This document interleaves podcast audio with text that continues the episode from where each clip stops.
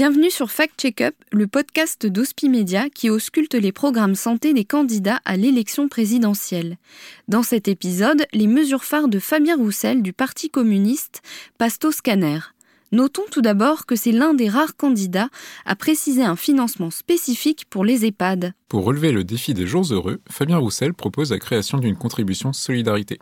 Fixée à hauteur de 2% des dividendes perçus par les actionnaires, elle financera la création de 300 000 emplois en EHPAD et 100 000 aides à domicile en 3 ans.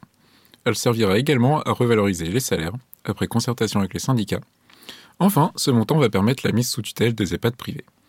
La taxe proposée aurait dégagé 2 milliards d'euros en 2021, ce qui permet d'estimer à 6 milliards les crédits alloués aux ambitions du candidat communiste. Un budget important, mais finalement bien insuffisant.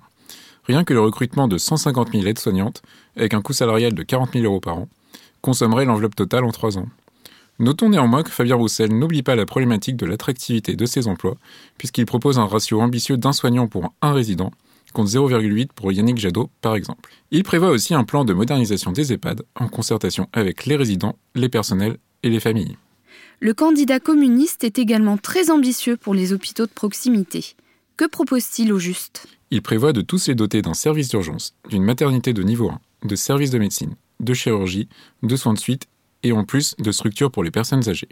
Un réarmement complet, également proposé par Philippe Poutou, quasi impossible dans ce contexte de pénurie de médecins et de paramédicaux. Pour y faire face, Fabien Roussel propose de supprimer les quotas dans les écoles de santé et d'ouvrir chaque année 12 000 places en médecine. Une hausse de 50% selon son programme, qui estime à 8 000 le nombre actuel de places ouvertes. Le nombre d'étudiants et d'internes ayant réussi les épreuves classantes nationales en 2021 est en réalité de 9 032 exactement. Dans tous les cas, la mesure proposée prendra quelques années avant de porter ses fruits et de répondre aux promesses. L'une des mesures phares sur l'hôpital est également la suspension des fermetures de lits. En effet, un moratoire sur tous les projets de restructuration, y compris en psychiatrie, est annoncé. Une mesure rassurante dans les territoires où les fermetures de services inquiètent toujours. Mais elle signifie également un arrêt du virage ambulatoire et de la tendance de tout le système de santé à faciliter le retour et le maintien à domicile. Pour financer les hôpitaux, il annonce une reprise totale de la dette et la fin de la tarification à l'activité. En lieu et place, un budget de fonctionnement sera instauré sur la base d'une obligation de moyens et non de résultats.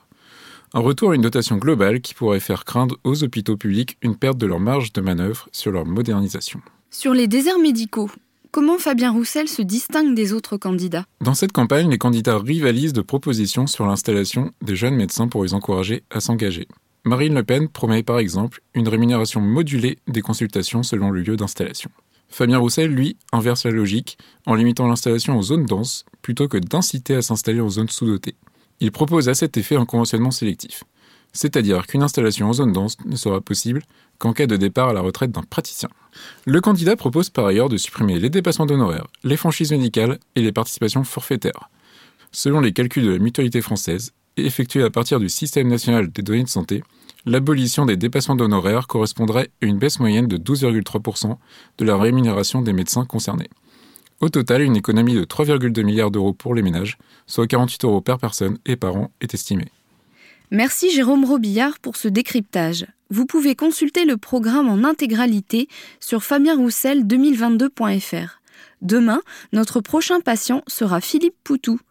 En attendant, vous pouvez écouter ou réécouter nos précédents examens sur hospimedia.fr ou sur votre plateforme d'écoute préférée. Fact Check-up, un podcast d'Hospimedia réalisé par Perrine Debacker, Géraldine Tribault et Jérôme Robillard. Au mixage et à la création sonore, Alexandre Debuchy.